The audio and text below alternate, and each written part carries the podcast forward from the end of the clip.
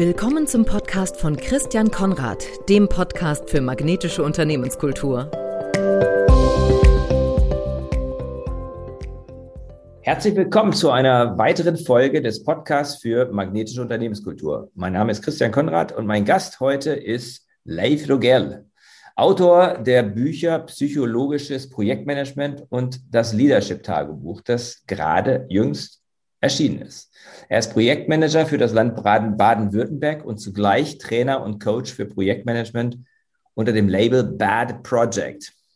Hej Leif, kul att du är med i min podcast, den första svenska gästen jag haft. Hur går det för dig nu när pandemin har? Sie merken, wir haben was gemeinsam. Leif ist Schwede, ich bin zumindest halber Schwede. Ja, ja, also es geht, es ist schon auf Dauer anstrengend mit dem Homeoffice, aber ich finde, es hat sowohl Vor- und Nachteile. Das ja, definitiv. Natürlich praktisch, wenn man nicht jeden Tag zur Arbeit laufen muss. Andererseits, ich finde es schon auf Dauer anstrengend, dass man nicht diese natürlichen Pausen dazwischen hat. Ja, die muss man sich schaffen, oder? Diese natürlichen Pausen, die hat man nicht. Genau. Und wenn man sie nicht schafft, dann Meeting geht, ins nächste. Geht, ja, alles geht ineinander über, oder? Ja. Also das ganze Leben geht in. Also finde, man hat ein Meeting, dann klickt man sich da raus und dann beginnt sofort das nächste Meeting. Es hat nicht mehr wieder diese äh, natürlichen Pausen. Früher müsste man wenigstens durch den Flur laufen, um ins nächste Raum zu kommen.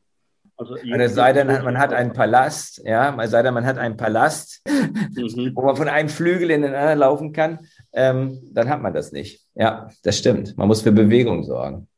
Genau. Und in Mannheim haben wir tatsächlich einen Palast. Das muss man ja das stimmt. Das Schloss laufen.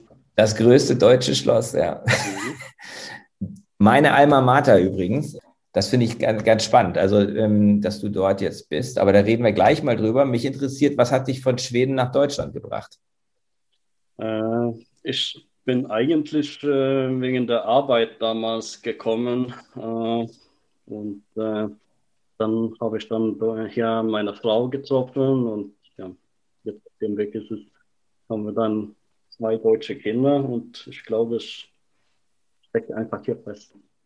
Zwei deutsch-schwedische Kinder, würde ich mal sagen. Genau, oder? ja, genau, okay, ja. So, so wie ich auch. Ich bin auch halt, meine Mut, bei mir war es die Mutter, die Schwedin war. Was hast du denn arbeitsmäßig, was, inwiefern kommt man von Schweden nach Baden-Württemberg arbeitsmäßig? Was ist da die Verbindung? Ähm, ich hatte eigentlich damals äh, mit so der biologischen Forschung angefangen. Mhm. Ich bin dann zuerst an die Universität in Freiburg gegangen, äh, war dort in der Mikrobiologie. Und das heißt, du bist Biologe? Genau. Ah ja, äh, okay. Vom Grundstudium, ja. Da hat sich aber was geändert. Dann habe ich dann das Masterstudium äh, im Projektmanagement gemacht. Mhm. Daher habe ich, dann bin ich langsam mehr und mehr dazu übergegangen, Projektmanagement zu machen. Mhm. Und jetzt mache ich eigentlich ausschließlich Projektmanagement. Ähm, es hat eigentlich gar nicht mehr mit Biologie zu tun, sondern ich kümmere mich jetzt um die Digitalisierung des Rechnungswesens für das Land. Ja, ist, ein wichtiger, ist eine wichtige Sache. Ne? Digitalisierung, äh, da hinken wir ja äh, ein bisschen hinterher, was, was, wenn, man, wenn man uns mit Schweden vergleicht, oder? Da hinken wir hinterher, äh, wenn man mit ziemlich vielen Ländern vergleicht. Aber ja, also es ist in Schweden was ganz anderes. Ich bin ja 2012 gekommen und ich habe ja davor, also schon lange, keine papierhaften Rechnungen mehr bekommen in Schweden. Also in Schweden gibt man ja quasi bei einer Bestell Online-Bestellung die Steuernummer mit und dann kommt die Rechnung einfach direkt in der Online-Bank hoch. Mhm. Ähm, und das war, schon 2012, ja, das war schon 2012 so? Das war mindestens fünf Jahre davor so, würde ich behaupten. Also wir sind ja. ähm, äh, mindestens 10, eher 15 Jahre hinterher. Mhm. Kann man sagen. Und äh, hier ist das ja extrem in die andere Richtung. Also hier sagen wir, dass wenn wir eine PDF-Rechnung bekommen, äh, dann schreiben wir zurück, das bitte ausdrucken und per Post verschicken. Ja, das ist ja furchtbar bei uns. Wir schicken eigentlich gar keine. Äh, und diese elektronische Rechnungsstellung, ich meine, das gibt es ja jetzt in Italien seit ein paar Jahren. Äh, Bulgarien macht das ja auch seit drei, vier Jahren. Mhm. Und äh, jetzt kommt es ja auch EU-weit. Also mhm. das ist ja jetzt keine eigene Initiative vom Land, sondern es gibt ja jetzt eine neue EU-Gesetzgebung, der besagt, dass alle öffentlichen Behörden in ganz Europa äh, künftig nur noch elektronische Rechnungen annehmen dürfen. Also wir kommen langsam dahin, aber nur auf Druck von Europa. Wir kommen langsam dahin. Mhm. Okay, aber krass, ne? Also das, das ist ja auch so ein bisschen, ich, ich habe nie in Schweden gelebt. Ne? Also ich habe, ich bin zwar äh, halb Schwede und bin immer im Urlaub dort gewesen, aber ich habe nie in Schweden gelebt. Aber ich habe natürlich viele Kontakte, viele Verwandte dort, auch Geschäftskontakte und das ist das, was ich immer wahrnehme, dass Schweden oder Skandinavien insgesamt einfach in diesen Dingen, früher war es Mobilfunk, da waren sie ganz weit voraus, aber gerade in dem Thema Digitalisierung und vor allen Dingen im öffentlichen Bereich, also auf einem ganz anderen Level sind als wir. Und ähm, jetzt gerade in der Pandemie, finde ich, merkt man ja auch, dass viele Prozesse sehr, sehr verlangsamt werden, dadurch, dass wir so ein heterogenes System der Kommunikation auch haben zwischen verschiedenen Behörden, Ämtern und so weiter. Also ich glaube, da wird immer noch viel mit Fax gearbeitet. Ich habe schon lange kein Fax mehr. Ich glaube, in Schweden haben sie die Faxe wahrscheinlich 2010 abgeschafft oder so. Ähm. Ja, spät, das stimmt. Krass. Stand es nicht in der Zeitung vor ein paar Wochen, dass die, das Bundesinnenministerium wird jetzt die Faxmaschine abschaffen? So als eine große Nachricht. Mhm. Ja, und ich habe immer das Gefühl, wir, wir denken, wir sind so noch relativ fortschrittlich, aber wir sind eben 10, 15 Jahre hinterher. Und also ich habe ja immer noch Probleme damit, äh, also jetzt weniger und weniger, weil ich nicht so oft Arbeit wechsle, aber mit äh, meinem äh, Examenszeugnis von der Universität in Schweden, weil es keinen Stempel drauf gibt. Stimmt, in Deutschland muss immer alles einen Stempel haben. Mhm. Ja. Ja, also das ist aber schon, das ist schon, das ist schon früher so gewesen. Also meine Mutter, weiß ich noch, die hat in den 60er Jahren schon gesagt, die hatte irgendwelche Dokumente aus Schweden und meine Eltern haben auch in Schweden geheiratet und das wurde nicht anerkannt, mhm. weil es keinen Stempel hatte. Und Man das war in den 60er Jahren, da kann ich das, da kann ich das so einigermaßen verstehen, aber dass es halt immer noch so ist, dass der Stempel mhm. sozusagen ähm, das Allerheiligste ist, ist krass. Ja, also ich brauche jetzt nicht oft Dokumente mehr aus äh, Schweden, aber wenn ich da mal früher beim Standesamt angerufen habe und gesagt habe, ich brauche wieder so ein Zeugnis. Äh, dann habe ich auch gesagt für Deutschland und die so, nee, dann müssen wir den Keller gehen und den Stempel suchen. Leif, du arbeitest im Projektmanagement und ich arbeite lange schon in der Wirtschaft und auch in großen Unternehmen, vielen großen Unternehmen. Viele Unternehmen arbeiten, arbeiten immer stärker projektorientiert. Und mein Eindruck ist, jeder versteht was anderes darunter, projektorientiert zu arbeiten. Was genau ist Projektmanagement aus deiner Sicht? Du bist ja Profi, du hast es studiert, du bist ähm, im Projektmanagement tätig, du hast eine eigene, machst eigene Workshops unter eigenem Namen, bist, offen, äh, bist im öffentlichen Bereich tätig. Was ist es eigentlich?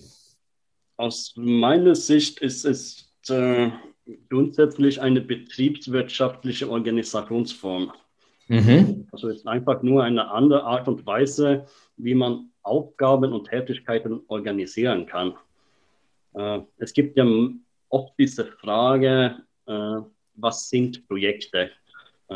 Äh, ich mag die Frage an sich nicht wirklich, weil aus meiner Sicht kann man eigentlich jede Aufgabe in einem Unternehmen als Projekt betreiben. Also mhm. Projektplan schreiben, eine Projektorganisation aufbauen, ein Projektteam gründen und so weiter.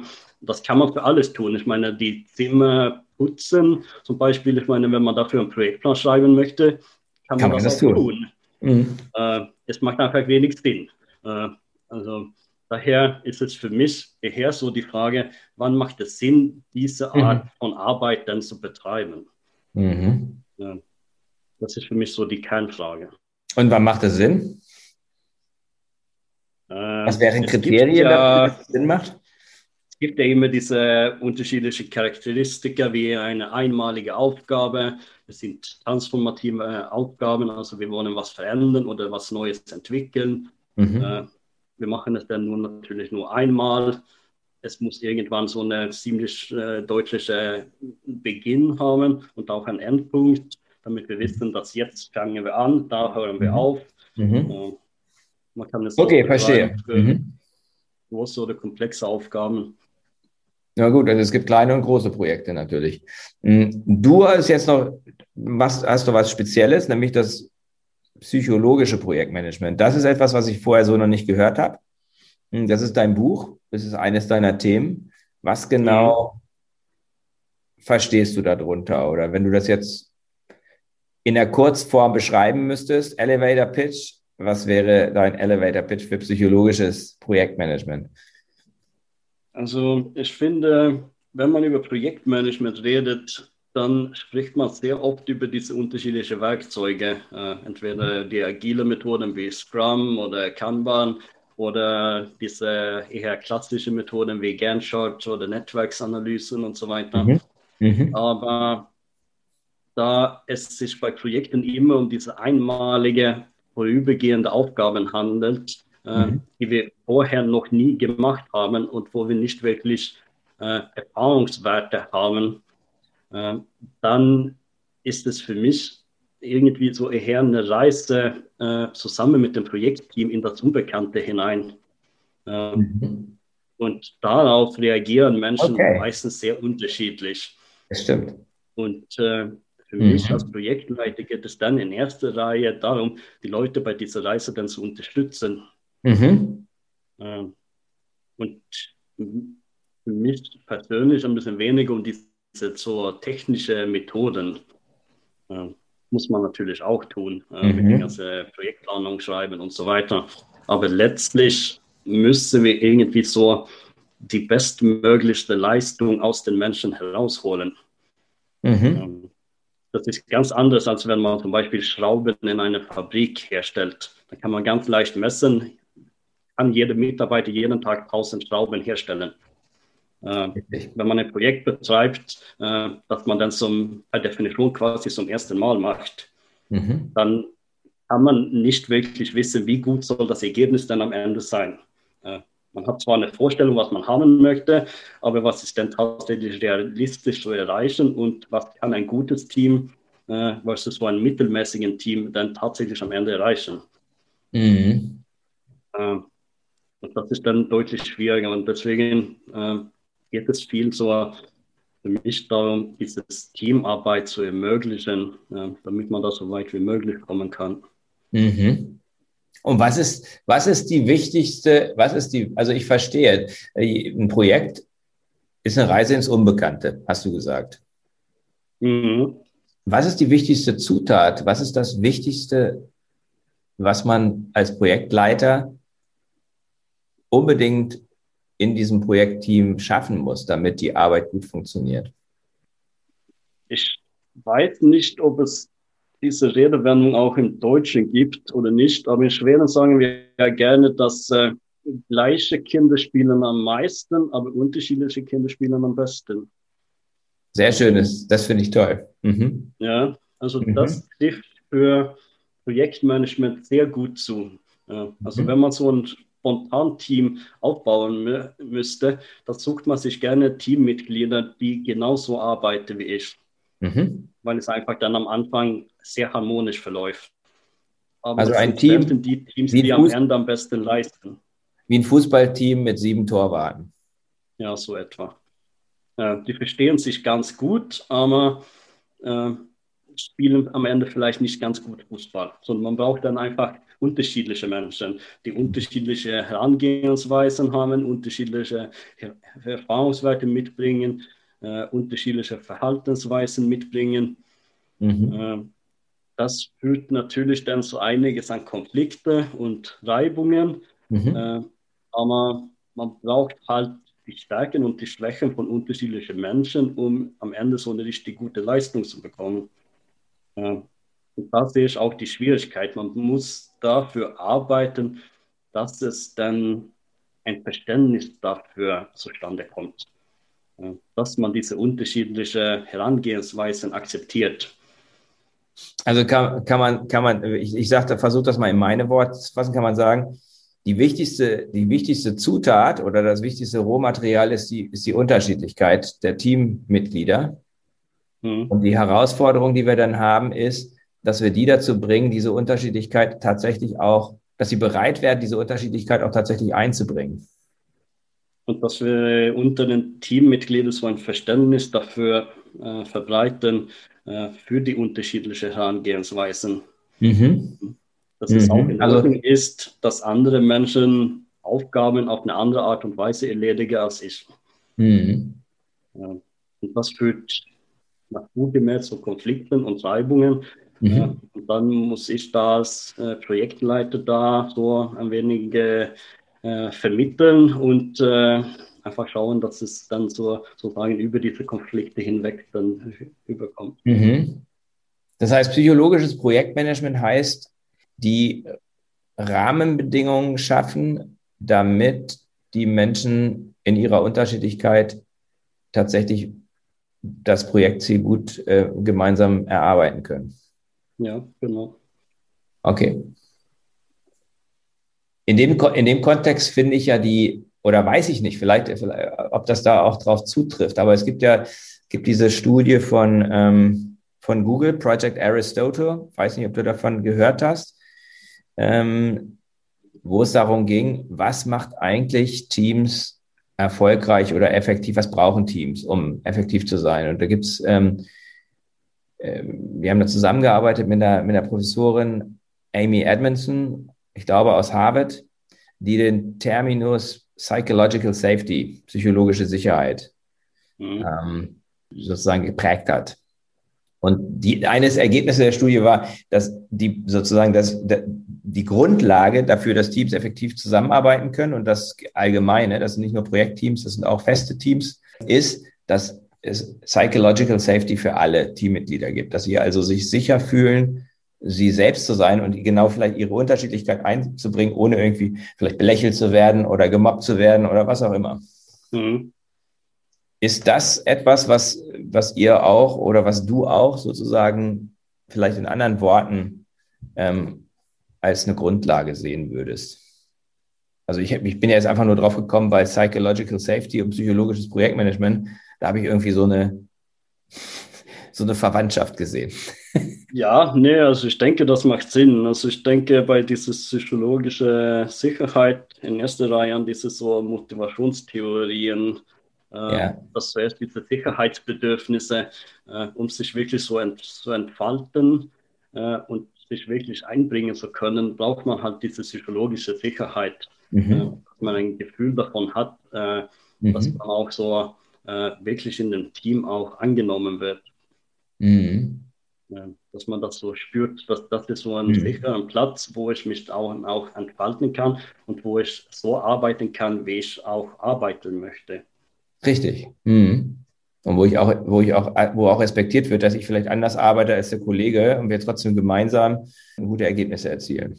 Weil ich glaube, Leute, die sich immer wieder verstellen müssen und sich irgendwie gezwungen werden, auf eine andere Art und Weise zu, zu arbeiten, als äh, wie sie eigentlich arbeiten wollen, äh, werden nicht ihre beste Leistung bringen können. Das stimmt, das, das denke ich auf jeden Fall. Da verbringt viel, viel mehr Energie damit, ja. äh, äh, sich irgendwie sozusagen an diese Gruppennormen anzupassen, als tatsächlich Arbeit zu tun. Mhm. Ja, das kostet Kraft und, mhm. das, und, das, und das kostet natürlich auch Motivation, weil man hat nicht so viel Freude. Mhm. Und wenn man nicht so viel Freude hat an der Arbeit, dann leistet, gibt man auch nicht sein Bestes oder kann man auch nicht sein Bestes geben. Also das heißt, wichtig ist es, den Rahmen zu schaffen, dass das möglich ist, oder? Also dass jeder sich sicher fühlt und damit auch die Arbeit so machen kann, wie es ihm entspricht. Mhm. Genau. Das würdest du sozusagen als die, die Kernaufgabe des Projektleiters definieren. Ja, genau, aus psychologischer Sicht auf jeden Fall. Mhm. Das macht für mich total viel Sinn. Hm. Ist das etwas, was hast du für eine Resonanz auf dein Konzept? Weil es ist, finde ich, sehr nachvollziehbar und es ist sehr logisch. Und eigentlich auch in gewisser Weise sollte es auch nichts Neues sein, aber es ist, glaube ich, was Neues. Das ist äh, tatsächlich was Neues. Also ich glaube, das verlangt auch einiges an Vertrauen, äh, also durch diese ganze Aufbauorganisation. Äh, muss man dann einfach die Mitarbeiter vertrauen können. Mhm. Ja, also das glaube ich ist eine sehr wichtige Grundlage dafür, weil das heißt ja, dass man äh, also deutlich weniger so in die direkte Arbeit eingreift und man lässt die Leute äh, ein bisschen mehr Freiheit, äh, sich so zu entfalten, wie sie sich entfalten wollen und mhm. ihre Arbeit selber zu gestalten. Mhm. Äh, das heißt, diese so äh, direkte Führung, die ich glaube in Deutschland ein bisschen so traditionell gesehen ein bisschen ausgeprägter ist als in Schweden, das äh, tut sich damit ein bisschen schwieriger. Und es sieht so auf dem ersten Blick oft so aus, als ob man das Team nicht wirklich leitet. Weil man sich okay, das ist natürlich sozusagen mehr unterstützt, als direkt vorgibt, was sie zu tun haben. Das ist ja super interessant, weil das rührt sozusagen an das Führungsverständnis. Hm. Ich, ich mache ja auch Führungskräftetrainings und ich checke vorher auch immer ab, ob jetzt, ob jetzt der Kunde auch tatsächlich mein, mit meinem Verständnis was anfangen kann. Weil mein Verständnis von Führung ist, dass es gibt zwei, es gibt zwei Hypothesen. Das, das erste ist, Führung beginnt immer mit Selbstführung. Mhm. Und die zweite ist, ich kann keine Menschen führen, ich kann nur Menschen helfen, sich selbst zu führen. Mhm. Da glaube ich ganz fest dran. Und dieses Verständnis, dass man meint, dieses deutsche Verständnis, dass man meint, man könnte stärker führen, ja, mhm. das hält natürlich die Leute klein. Also das hält die Leute, damit, damit sozusagen damit, damit schaffe ich nicht diesen Freiraum, meiner, den du gerade beschrieben hast, den schaffe ich daraus nicht. Mhm. Den, den, den, den unterbinde ich damit eigentlich. Ja, genau. Dann also wundern sich viele, dass die Leute nicht mitkommen. Ja, das ist ein sehr interessantes Thema.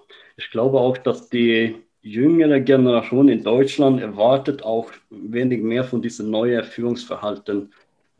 Also das, was es in Schweden schon ein wenig Länge gibt. Mhm. Also nicht immer, aber es gab schon diese so Mitbestimmung und diese Unterstützung, äh, glaube ich, gab es schon ein bisschen länger in Schweden als in Deutschland, äh, wenn wir über Führung reden. Da habe ich, da fällt mir gerade was dazu ein. Ähm, also ein Teamleiter auf Schwedisch heißt ja Handleder, ne? Mhm.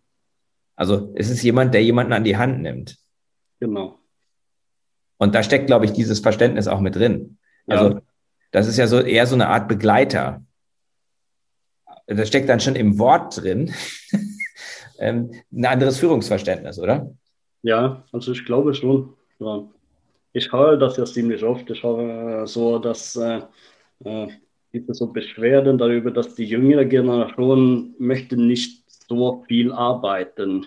Äh, also ich finde aus meiner Sicht stimmt das nicht wirklich. Also ich glaube, dass die jüngere Generation sind grundsätzlich bereit, sehr viel zu arbeiten, aber einfach unter anderen Bedingungen als vorher.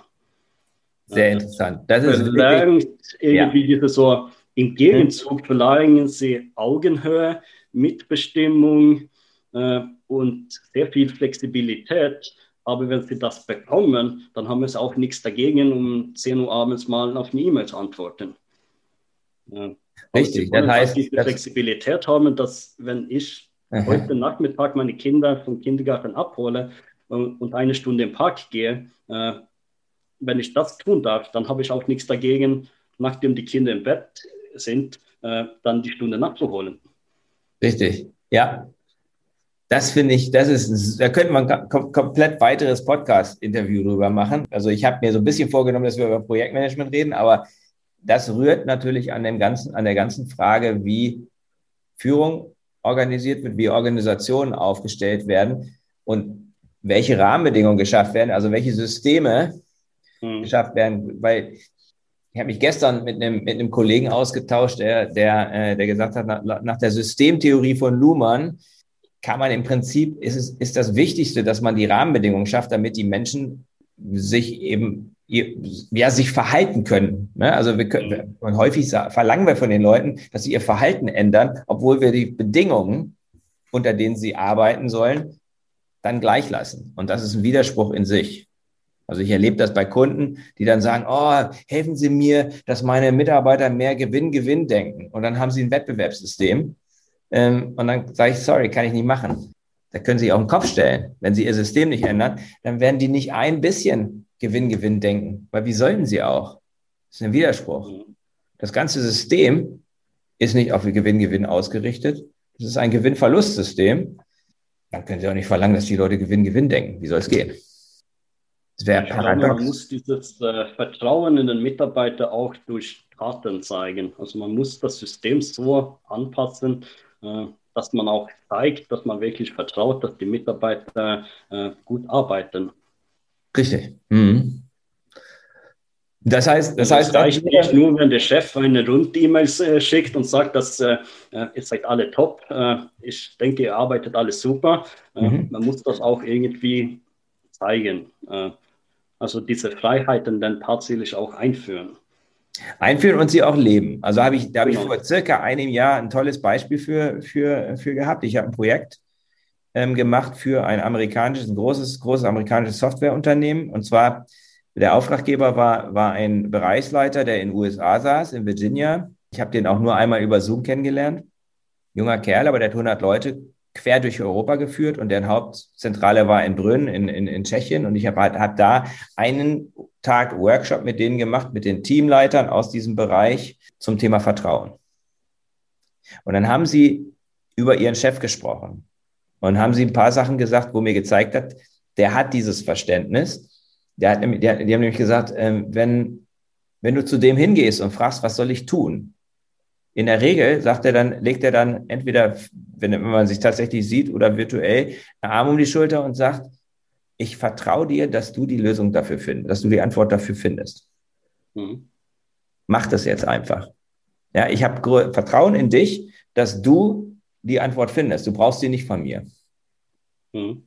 Und was dann, was dann natürlich passiert ist, dass derjenige, das ist erstmal eine Stärkung, es ist natürlich eine, zwei Dinge gleichzeitig. Es ist eine Herausforderung, weil es ein Vertrauensvorschuss ist. Aber es ist auch das Feedback, ich glaube an dich, ich glaube, dass du das hinbekommst. Ich habe vollstes Vertrauen in dich und deswegen brauche ich dir die Lösung nicht zu geben. Besides, ich weiß es wahrscheinlich sowieso nicht besser als du, weil du bist viel näher am Thema. Mhm. Fand ich ein tolles Beispiel dafür, ne? also für, dieses, für diesen Punkt, welche Rolle Vertrauen spielt, um dieses, um genau dieses Umfeld zu schaffen, was du jetzt, denke ich mal, auch in Projektteams das gilt ja dann für Projektteams wie für andere Teams auch, dass wir diesen Rahmen schaffen, dass gute Arbeit tatsächlich passieren kann. Ja, genau. Also ich vertrete ja auch die Meinung, dass äh, der Projektleiter für ein Projektteam nicht allzu viele Fachkenntnisse benötigt. Sieht man meistens nicht in Unternehmen, sondern die Unternehmen wollen für ein, so, wenn sie eine neue Maschine bauen sollen, dann wollen sie einen Ingenieur als Projektleiter. Mhm. Oder wenn Sie eine äh, mhm. Software entwickeln wollen, dann wollen Sie einen Informatiker als Projektleiter. Ja. Das ist aus meiner Sicht nicht unbedingt notwendig. Mhm. Äh, ich glaube, es ist viel wichtiger, dass man einen Projektleiter nimmt, der sich mit diesen psychologischen Modellen auskennt und äh, dann mit diesem Team gut arbeiten kann äh, und diese koordinative Arbeit gut betreiben kann. Mhm. Äh, und der gute Projektleiter holt sich dann Leute mit den richtigen Fachkenntnissen einfach mit ins Projektteam. Mhm. Daher kommt dann die Expertise. Ja. Genau, der, und der hat. Ohne Fachkenntnisse geht es auch nicht. Also ich glaube, ich sollte kein Bauprojekt betreiben zum Beispiel. Mhm. Ich kann gar nichts über Häuser bauen. Also das, glaube ich, geht noch ein Stück so weit weg. Es ist aus meiner Sicht fast ein Vorteil, wenn der Projektleiter nicht allzu viel über das Thema kann. Ich betreibe ja jetzt diese Projekte im Rechnungswesen. Mhm. Äh, ich habe ja. zwar so ein bisschen Betriebswirtschaft studiert, aber nicht allzu viel. Mhm. Und ich glaube, ich habe genug Grundkenntnisse, um zu verstehen, worüber Sie reden, aber nicht so tiefgehende Kenntnisse, dass ich mich in so, äh, so viele Details einwickeln kann. Also wenn die anfangen, sich über so viele Details zu reden, mhm. dann kann ich einfach nicht mitmachen. Mhm. Und das ist tatsächlich ein Vorteil, weil meine Arbeit als Projektleiter ist es ja auch zu sagen, wann ist die Arbeit gut genug. Mhm. Also man kann immer weiterarbeiten und es wird dadurch besser. Aber die Frage ist, wann ist es gut genug? Also wann ist es nicht mehr wirtschaftlich weiterzumachen? Mhm. Und das ist hauptsächlich ein Vorteil, weil ich kann mich in diese Detaildiskussionen nicht so wirklich einmischen, sondern ich frage eher, das funktioniert es? Ja oder nein? Ja, du bist in der Lage, also ich habe das jetzt mal für mich übersetzt. Was du als Projektleiter brauchst, ist Prozesskompetenz mhm. und das, was du jetzt psychologische Kompetenz nennst. Man könnte es vielleicht auch Social Skills oder emotionale, emotionale Intelligenz oder so nennen. Aber das ist eigentlich das, was du als Projektleiter brauchst. Die beiden brauchst du auf jeden Fall. Ne, du musst mit Menschen umgehen können, du musst diese Unterschiedlichkeit, du musst in der Lage sein, Vertrauen, eine vertrauensvolle Umgebung zu schaffen. Du musst aber auch den Prozess moderieren können und du musst die richtigen Fragen stellen können. Mhm. Ich hätte jetzt gesagt, was du brauchst, ist so eine gewisse Coaching-Kompetenz. Mhm. Weil das ist genau das, was ein Coach braucht. Coach braucht Prozesskompetenz und er braucht Sozial, Sozialkompetenz. Also er muss genau die psychologische Seite verstehen können. So ein bisschen, muss ein bisschen was können, was auch ein Psychologe kann. Mhm. Aber er braucht eigentlich gar keine Fachkompetenz. Mhm. Also es gibt auch sowas wie verdecktes Coaching, dass man auch, dass der Coach, Coachie noch nicht mal etwas sagt, weil es irgendwie geheim ist. Ne? Also es gibt ja manchmal Themen, über die darf der Coachie auch selbst mit seinem, selbst mit seinem Coach nicht sprechen. Und trotzdem kann man ihn coachen weil man den Prozess steuert und richtige Fragen stellt und, und, und gut zuhören kann. Mhm. Würdest du sagen, dass das so in die Richtung geht? Ich finde, es geht wahrscheinlich durchaus in die Richtung. Ich finde, mhm. das mit dem Zuhören ist auch, auch ein sehr wichtiger Punkt. Also wenn man äh, mit dieser Teamakzeptanz arbeitet, äh, also dann ist dieses Zuhören auch sehr wichtig. Ja, weil es gibt ja immer diese Reibungen, diese Konflikte und äh, dann ist es halt in Ordnung, wenn der Projektleiter sich da hinsetzt und einfach zuhört, was die unterschiedlichen Meinungen mhm. sind. Mhm. Ja, und einfach da so ein bisschen diesen Raum schafft, wo die Leute sich dann wenig so äh, austoben können. Mhm. Also wenn es nicht mal glatt läuft, äh, ja, dann ist es okay, wenn die sich bei mir beschweren. Mhm. Mhm. Also muss ich einfach aushalten können. Also finde ich mhm. okay. Und manchmal, manchmal gilt es auch zuzuhören, um, um Missverständnisse zu vermeiden. Mhm. Weil ich glaube, gerade wenn man so sehr unterschiedliche Menschen hat, was, was du ja sagst, was man braucht in einem guten Projektteam, dann sprechen die manchmal auch eine unterschiedliche Sprache. Und ähm, irgendjemand muss da sein, so eine Clearingstelle muss es geben, die, die dafür sorgt, dass möglichst wenig Missverständnisse passieren, oder? Ja, genau. Also diese Missverständnisse eine Seite, aber auch einfach um dieses so, äh, wenig diese so Harmonie im Team zu schaffen. Äh, ja. Habe ich fast jeden Tag, dass äh, äh, viele Sachen laufen nicht, wie sie sollen. Die rufen dann bei mir an äh, sind dann anfangs ganz aufgeregt. Ich höre meistens zu, ohne so viel zu widersprechen oder das versuchen zu widerlegen. Und dann so eine halbe Stunde später sind sie wieder dann ganz ruhig. Mhm. Äh, einfach diesen Raum schaffen, dass, äh, die, mhm. dass sozusagen diese Reibungen auch irgendwie so äh, ausleben. Mhm. Mhm. Den Raum schaffen, dass die Reibungen stattfinden können, ja. Mhm. Ja. Also nicht so untereinander, weil es bringt mir jetzt nichts, wenn die einander jede Menge Vorwürfe machen oder äh, er hat nicht gemacht oder wieso macht ihr das so und so weiter, sondern dann können die das alles dann bei mir austragen. Also die, die, die, die provokative Frage, die ich, also es leuchtet mir alles ein, die provokative Frage, die, die mir jetzt auf der Zunge liegt, ist, warum sollte diese dieses Rollenverständnis, des, des, des, das du dem Projekt für den Projektleiter jetzt skizziert hast, warum sollte sich das eigentlich unterscheiden von den Anforderungen, die man an eine Führungskraft in der Linienorganisation hat? Ich denke wahrscheinlich, grundsätzlich ist es kein Unterschied. Also wenn es darum geht, die Leute voranzubringen und zu motivieren, um gute Leistungen zu erbringen, also dann denke ich, also diese fachliche Führung, das ist wahrscheinlich genau das Gleiche. Aber dann hat ja natürlich auch ein Chef in der Linienorganisation auch dieses Chefsein, nenne ich mal. Ich glaube, in Deutschland gibt es ja kein Wort dafür, sondern in Deutschland packen wir alles unter den Begriff Leadership ein. In Schwedischen mhm. sagen wir Leaderskap und äh, Chefskap. Mhm. Mhm. Chefship. Ja, ja, genau. So möchte. Äh, also okay. ich habe ja auch diese disziplinarische Verantwortung. Also ja. das hat ja normalerweise der Projektleiter nicht. Ich muss mich ja mit diesen Themen nicht auseinandersetzen. Okay, das äh, ist der, das ist der Unterschied. Und ich würde jetzt mal behaupten, dieses Chefsein fällt eigentlich auch in diese psychologische Dimension rein. Ja, ich glaube, für mich ist es ein bisschen anders, weil da glaube ich, braucht man auch ein wenig von dieser mehr Durchsetzungsvermögen und auch muss man mal so ein paar mehr vielleicht unbeliebte Entscheidungen treffen können. Okay. Zum Beispiel, wer darf wann Urlaub machen, zum Beispiel. Ja. Wenn zwei Mitarbeiter sagen, die wollen unbedingt Juli frei haben, aber das Büro muss einfach durchgehend besetzt sein, dann muss der Chef einfach mal sagen, wer darf denn Urlaub machen.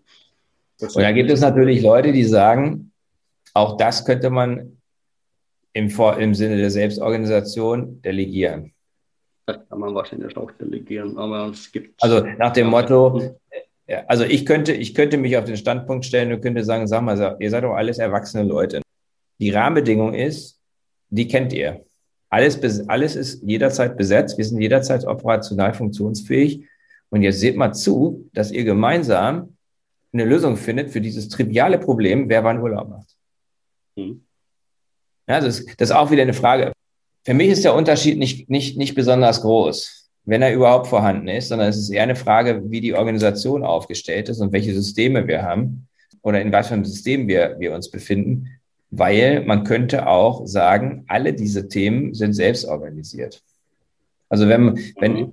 mein, mein Rollenverständnis als, als, als Chef wäre, einerseits, ich bin dazu da, um Menschen helfen, sich selbst zu führen.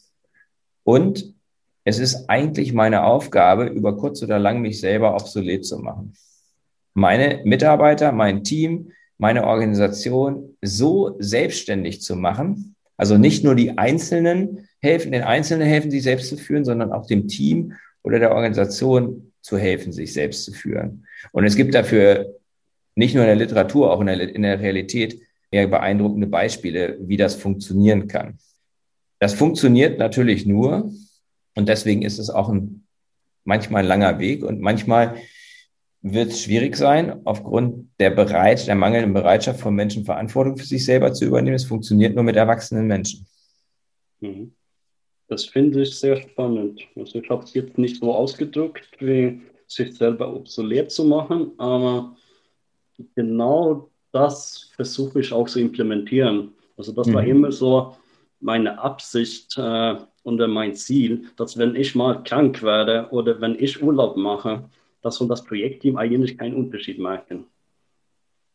Richtig. Das ist auch so eine Frage, die ich, die ich der Führungskraft stellen würde. Also jetzt zum Beispiel im Coaching oder einem Unternehmer. Wie lange können Sie Ihr Team allein lassen? Und es funktioniert. Und wenn mir dann jemand sagt, sieben Monate, dann sage ich, okay, das ist super. Da ist ja schon mal, da ist ja schon mal ganz viel, da machst du ja schon mal ganz viel richtig. wenn, wenn die sieben Monate ohne dich alleine klarkommen. Da geht es ja nur noch kleine Rädchen, dass du vielleicht auf zwölf Monate kommst. Und wenn du dann erstmal bei zwölf Monaten bist, dann kannst du dich natürlich fragen, brauchen sie dich überhaupt? Oder reicht es, wenn du einmal alle zwölf Monate reinschaust, ein kleines Meeting hast und dann wieder dich anderen Projekten zuwendest? Mhm. Aber wenn man das, wenn man sich das, wenn man sich das überlegt, es gibt ja, gibt ja so Leute, die sind Serial Entrepreneurs, ne? Die gründen ein Unternehmen nach dem anderen. Ich kenne solche Leute und ähm, die machen das regelmäßig. Die gründen Unternehmen und sagen, okay, ich bin die ersten zwei Jahre dabei und nach zwei Jahren möchte ich gerne mein nächstes Projekt machen. Mhm. Und dann ist das Ziel, dass, das, dass, dass, dass, dass, dass, diese, dass dieses neue Unternehmen nach zwei Jahren genauso weit ist, dass da Geschäftsführer ist und ein Team und so weiter und so fort. Und dass der im Prinzip nur noch zur Aufsichtsratssitzung oder so ähm, einmal im Jahr kommt und schaut, ob alles sozusagen im Lote ist oder ob die Leute Hilfe brauchen und selbstverständlich immer da ist, wenn sie Hilfe brauchen. Also wenn die dann sagen, ähm, äh, hier, ist eine, hier ist eine Hürde, da brauchen wir jetzt einfach mal Hilfe, dann ist er vielleicht noch da als Mentor oder so aber operativ gar nicht mehr nötig. Ja, so weit bin ich noch nicht. Also sieben Monate schaffen wir nicht. Nein, das ist natürlich auch. Das, ich das bin, ist, ich also bin ich glaube, Projekt, so einen Urlaub hinkriegt. Ich glaube, in einem Projektteam ist das auch, ja, ist das vielleicht auch nicht unbedingt notwendig. Ja, es sei denn, gut, wenn das Projekt jetzt wirklich über viele Jahre geht, dann sollte man da auch das Ziel vielleicht haben. Aber wenn jetzt ein Projekt nur zwei Jahre geht, dann reicht es ja auch, wenn wenn das zum Ende so ist, dass man es gut abschließen kann. Aber wenn man ein, fest, ein einigermaßen festes Team hat, also äh, eine, eine Organisation hat, äh, die dauerhaft zusammen ist, dann ist das ein gutes Ziel. Mhm. Ansonsten ist ja auch immer die Frage, was ist eigentlich mein, mein Wertbeitrag als Vorgesetzter? Mhm. Also es gibt ein, äh, ich habe eine Sache, die mich sehr inspiriert hat, war ein Interview mit dem CEO von Spotify, also auch ein Schwede. Und er wurde von, er wurde von Tim Ferriss ähm, interviewt und erzählte eine Anekdote, wie er einen neuen, ich glaube, seinen neuen Chef of Marketing oder irgend sowas, den hat er eingestellt. Und dann war er in einem Meeting mit dem und der fragte ihn so ganz direkt, sag mal, was ist eigentlich dein Beitrag in diesem Meeting? Warum bist du eigentlich da? Ne? Der, fragt seinen Chef. Und das hat ihn total nachdenklich gemacht. Also erstmal fand er es total super, das spricht ja für ihn, dass der, dass der so mutig war, ihm diese Frage zu stellen. Also ich habe richtig rekrutiert, ne? der, hat, der hat Eier, ne? der, der, der traut sich das zu fragen. Aber zweitens hat er wirklich sich Gedanken gemacht, was eigentlich seine Rolle ist. Also was ist eigentlich the value that you bring to this, to this meeting? Und ich glaube, das müssten sich manchmal Vorgesetzte fragen, was ist eigentlich der Wert, den sie, den sie zu einem Meeting beitragen? Ist es einfach, dass sie da sitzen und abfragen, ob alles läuft, kontrollieren? Ist das, ist das etwas, was mhm. Value schafft, auch kommerziell, ökonomisch? Wie viel Dollar, wie viel Euro werden dadurch tatsächlich für das Unternehmen erwirtschaftet? Fragezeichen. Das, also insofern, das, das bringt uns auch zu der Frage, die ich gerne nur loswerden müsste, möchte, ist, was sozusagen ähm, Projektmanagement mit einer mit Unternehmenskultur zu tun hat. Das ist ja mein Thema, Unternehmenskultur. Und was hat Projektmanagement mit Unternehmenskultur zu tun? Ja, also ich glaube, es gibt auf jeden Fall viele Schnittpunkte äh, oder viele Schnittstellen zwischen den mhm. beiden. Äh, also die Unternehmenskultur bestimmt ja viele von diesen Sachen, wie man mit den Teams arbeiten kann. Ja. Äh, also ob man diese psychologische Projektmanagement äh, einführen kann, hängt ja natürlich sehr viel davon ab, ob das in dem Unternehmen auch akzeptiert ist. Richtig. Also wenn man eine Unternehmenskultur hat, die eher so Micromanagement neigt oder so mhm. diese direkte Vorgaben, dann mhm. ist es natürlich sehr schwer, damit mhm. zu arbeiten. Mhm. Ich kenne das aus Unternehmen, also ich habe ein Unternehmen im, im Blick, ist ein mittelständisches Unternehmen und die haben, die haben eigentlich eine, eine Unternehmenskultur, die sehr viel selbstständiges Arbeiten fordert, aber sie sind, sie sind eigentlich sehr im klassischen Projektmanagement. Also die machen eigentlich klassisches Projektmanagement, hm. Die machen nur Projektmanagement, weil die Projekte machen.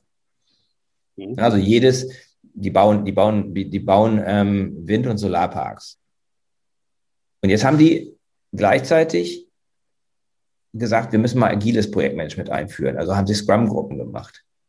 Und das ist halt sehr interessant, wenn man sozusagen zwei Arten vom Projektmanagement miteinander versucht zu kreuzen, die Unternehmenskultur aber eigentlich ausgerichtet ist auf dieses klassische Projektmanagement, ohne dass ich das jetzt bewerte, dann ist es unglaublich schwer für die Leute, wenn sie so eine Doppelfunktion haben. Sind sie einer, einerseits Projektkoordinator äh, und leiten ein Projekt und andererseits sind sie Scrum Master für irgendein Special Project, ähm, was dann auch noch vorangetrieben werden muss. Also da, da beißt sich für mich manchmal was.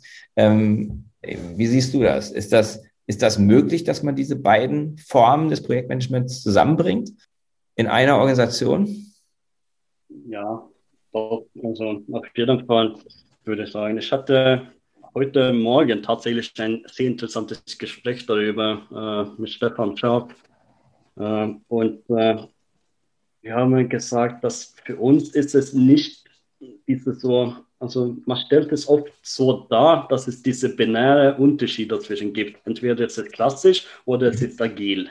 Mhm. Also für uns ist es mehr so ein fließender Übergang, dass mhm. unterschiedliche Projekte haben unterschiedliche Charakteristika, die mehr oder weniger klassisch sind oder mehr oder weniger mhm. agil. Mhm. Aber alle Projekte haben äh, gewisse äh, Vorzüge, äh, die aus beiden Lagen stammen. Ja, also okay. Auch wenn man so eine mhm. ganz klassisch traditionelles Projekt äh, betrachtet, wie zum Beispiel eine Autobahn bauen, mhm. Dann kann es sein, dass man fängt da an zu graben und diese Boden für die, für die Autobahn fertig zu machen und dann entdeckt man irgendwann so eine ganz große Stein. Äh, mhm. Dann muss man wiederum überlegen, äh, baue ich jetzt rundum oder mache ich den Stein irgendwie weg? Äh, das versteckt man in einem klassischen Projektmanagement meistens unter diese so Change Requests und so weiter. Mhm. Äh, aber es hat tatsächlich einen gewissen agilen Aspekt zu dieser Änderung. Mhm. Äh, jedes Mal, wenn ich eine, in einem klassischen Projektmanagement eine Änderung machen muss, äh, dann hat es tatsächlich ein bisschen so diesen agilen Charakter. Mhm. Mhm. Und auch mhm. diese klassischen äh, agile Projekte wie Softwareentwicklungen äh, haben auch gewisse Vorzüge aus dem klassischen Projektmanagement, dass wir wissen, dass zuerst programmieren wir das, dann machen wir das, dann machen wir das. Mhm. Äh, und das sind auch diese so übergreifende Arbeitspakete, die man auch vorab planen könnte. Mhm, mhm. Also, also du plädierst dafür, dann da sehr undogmatisch ranzugehen, was ich sehr, sehr gut finde, und eher zu schauen, können wir, können wir, können wir, können wir die Dinge miteinander verknüpfen und können wir sozusagen ähm, ja, ein bisschen the best of both worlds schaffen.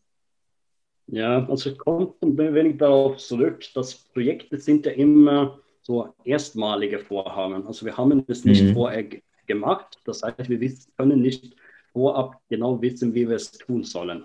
Ja. Äh, und daher ist diese so Flexibilität, wie ich meine Werkzeuge am besten einsetze, das Allerwichtigste für einen Projektmanager. Mhm. Äh, wir können zwar diese unterschiedlichen Werkzeuge zeigen, wie Gantt-Charts aus dem klassischen Projektmanagement oder diese Scrum-Sprints äh, aus dem agilen Projektmanagement, aber genau wie ich meine Werkzeuge am Ende zusammenbaue und wie ich die in diesem Projekt konkret einsetze, das muss ich für jeden Einzelfall neu entscheiden. Mhm. Mhm. Also ich finde, man sollte das wirklich so als Werkzeuge betrachten. Äh, zum Beispiel so ein Schraubenzieher, der ist dafür da, um Schrauben einzudrehen. Aber ich könnte mich wahrscheinlich so 100 andere Möglichkeiten ausdenken, wie ich einen Schraubenzieher einsetze, mhm. wenn ich das für richtig halte. Mhm. Ich meine, gestern war ich auf dem Balkon, ich habe so eine Steinplatte auf dem Balkon hochgehoben, dann habe ich da irgendwie so mit einem Schraubenzieher rausgefippelt. Mhm. Mhm. Das ist zwar nicht so in der Anleitung, für wie ich einen Schraubenzieher benutzen soll, aber es funktioniert super. Und genauso muss man das im Projekt auch tun. Also ich muss überlegen, welche Werkzeuge habe ich und wie setze ich die am besten ein. Mhm. Und dann gibt es in einem Projekt sowohl Sachen aus den klassischen Werkzeugen oder aus dem agilen Werkzeugkasten kommen. Ja. Die sehe ich eigentlich kein Problem, die zu kombinieren. Mhm. Ja, das ist cool. Auch darüber könnten wir nochmal ein komplettes, noch ein komplettes Gespräch führen. Ja, total cool. Dein neuestes Buch heißt das Leadership-Tagebuch. Das ist nochmal wieder was ganz anderes, ne? Also da hast du sozusagen nochmal einen ganz anderen, nochmal eine ganz andere Perspektive, ähm, so wie ich das jetzt wahrnehme, hm, reingebracht. Da geht es eher um Führung und, und um Selbstführung, oder? Ich höre um Selbstführung. Äh, also es hat sich äh, so funktioniert, dass äh, also über die letzten paar Jahre äh, ist es ja so gewesen, dass äh, ich habe ja gerne so mal Notizen gemacht äh, über so Gedanken und Erlebnisse. Äh, einfach mal, um das schnell zu notieren und dann habe ich mich ab und zu hingesetzt, um darüber dann in Ruhe reflektieren zu können. Also was ist gut gelaufen, äh, was hätte ich besser tun können. Und ich fand, das hat mir persönlich sehr weitergeholfen. Mhm. Und das bietest du jetzt an, weil du da gelernt hast und eine Struktur entwickelt hast. Äh, in deinem Buch bietest du da, dazu Impulse an und auch den Raum, um, um solche Notizen zu machen. Genau, also ich habe das dann auch mit vielen anderen Personen dann besprochen und entdeckt, dass viele andere machen das auch so. Äh, und äh, daher habe ich gedacht, dass also ich muss einfach meine Begeisterung für dieses Tool auch mit anderen teilen. Sehr cool. Das ja, also mir persönlich sehr viel äh, weitergeholfen. Ja, cool. Also, also einfach auch wieder ein Werkzeug im Werkzeugkoffer des mhm. Projektleiters, aber wahrscheinlich äh, jeder Führungskraft, ähm, dass du da anbietest. Ne? Ja, also wir haben es jetzt das Leadership-Tagebuch genannt, weil es einfach so das benutzt habe in meiner Rolle als äh, Projektleiter. Mhm. Äh, ich denke, es geht auch für Führungskräfte, aber ich glaube, an sich ist es wahrscheinlich etwas, wovon fast jeder profitieren könnte, mhm. dass man mal so sich Notizen macht mhm. äh, und dann später in Ruhe darüber reflektiert, was, was habe ich erlebt und was könnte ich besser machen. Mhm. Absolut, ich glaube, da können wir alle von profitieren. Ja. Ich habe noch vier Abschlussfragen, die sich auf mein kleines Modell, die vier Dimensionen magnetischer Unternehmenskultur beziehen. Magst du die Vision, die du für dein Leben hast, dein persönliches Wozu oder Warum mit uns teilen? Ähm, ich muss ja sagen, ich mag ja Projektmanagement an sich. Ähm, ist vielleicht auch ab und zu so ein wenig ein bisschen schwer zu erklären. Es gibt viele, die ähm, machen Projektmanagement, weil sie die Projekte mögen. Ähm, mhm. Ich mag diese koordinative Arbeit an sich. Mhm. Ähm, also wirklich nur so dieses Projektmanagement zum Beispiel. Äh, das merkst du ja jetzt zum Beispiel. Ich gehe ja richtig los auf diese Fragen mit so, äh, diese so spekulative Fragen über unterschiedliche Projektmanagementmethoden und so weiter. Mhm. Das, das sind die Sachen, die ich sehr spannend finde. Mhm. Mhm. Ich bin ja immer noch in Kontakt mit, äh, mit den Professoren aus Karlstad, wo ich Projektmanagement studiert habe, mhm. ähm, mhm. einfach um mal so die ab und zu anzurufen und so unterschiedliche Sachen zu, zu besprechen. Mhm. Und äh, daher mache ich ja auch diese so meine selbstständige Tätigkeit hier auf der Seite mit äh, ein wenig so Projektmanagement, Coaching, ein paar Workshops, äh, mhm. um einfach meine Begeisterung mit anderen darüber teilen zu können. Na cool, ja super. Ähm, was gibt dir, was gibt dir Energie, um das alles zu tun? Weil du machst ja sowohl den Job als auch deine freiberufliche Tätigkeit und hast noch eine Familie mit, äh, mit relativ kleinen Kindern. Mhm. Das kostet alles Energie.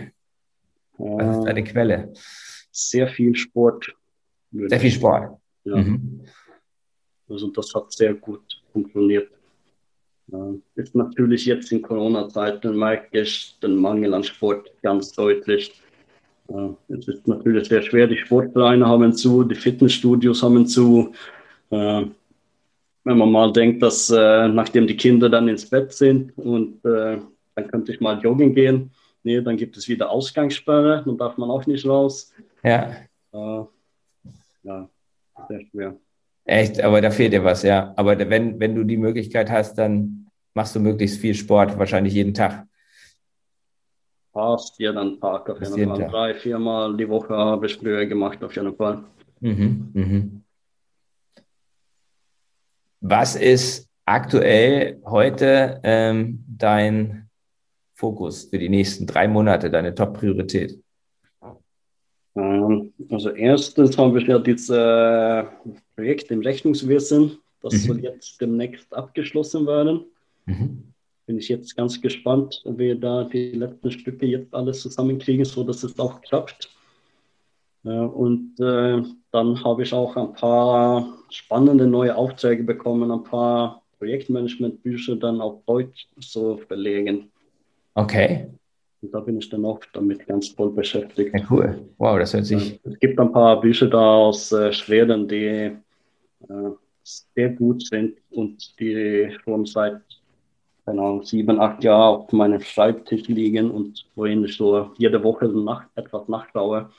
Äh, und die es einfach leider noch nicht auf Deutsch gibt. Und die möchtest du jetzt dem deutschen Markt zugänglich machen. Sehr gut. Ja, cool. Sehr cool.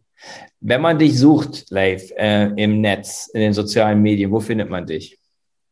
Äh, auf bad-project.de. Bad Project. Ja, auch darüber haben wir nicht ausreichend gesprochen, aber wer sich ein bisschen informieren will und wer über ein beeindruckendes Beispiel vom schlechten Projektmanagement lesen möchte, ähm, mir ist sofort der Berliner Flughafen eingefallen, aber es gibt es eben auch in Schweden. Ähm, ja. Dann ähm, schaut auf bad-project.de vorbei und sonst unter Leif Rugel, ne? also bist du auf LinkedIn zu finden. So haben wir uns, ja, glaube ich, kennengelernt. Und ja. Ansonsten bin ich nicht so viel für Social Media. Gut, aber LinkedIn ist eigentlich kein Prinzip dagegen. Ich habe einfach keine Zeit. Ja, du, nimmst, du fokussierst Wie du gerade gesagt hast, viel Sport, viel Arbeit, Selbstständigkeit, ja. Familie. Äh, ja. Das reicht. ja, dann LinkedIn drauf, äh, das reicht dann auch. Sehr cool. Ich danke dir. Also, ja. wie wir schon gesagt haben, wahrscheinlich müssen wir ein zweites Gespräch nochmal irgendwann führen, weil da gab es so einige lose Enden und ähm, da freue ich mich drauf. Sehr gerne, das würde ich sehr gerne machen. Viele Grüße nach Mannheim. Herr Sningal. Das war der Podcast von Christian Konrad, der Podcast für magnetische Unternehmenskultur. Mit Impulsen, wie Unternehmen die passenden Mitarbeiter und die idealen Kunden anziehen. Dazu inspirierende Interviews mit Unternehmern, Entscheidern und Mitarbeitern. Jeden Montag und Donnerstag auf Spotify, iTunes und dem Kanal Ihrer Wahl. Bitte empfehlen Sie den Podcast weiter und unterstützen Sie Christian Konrads Arbeit durch eine Bewertung auf iTunes.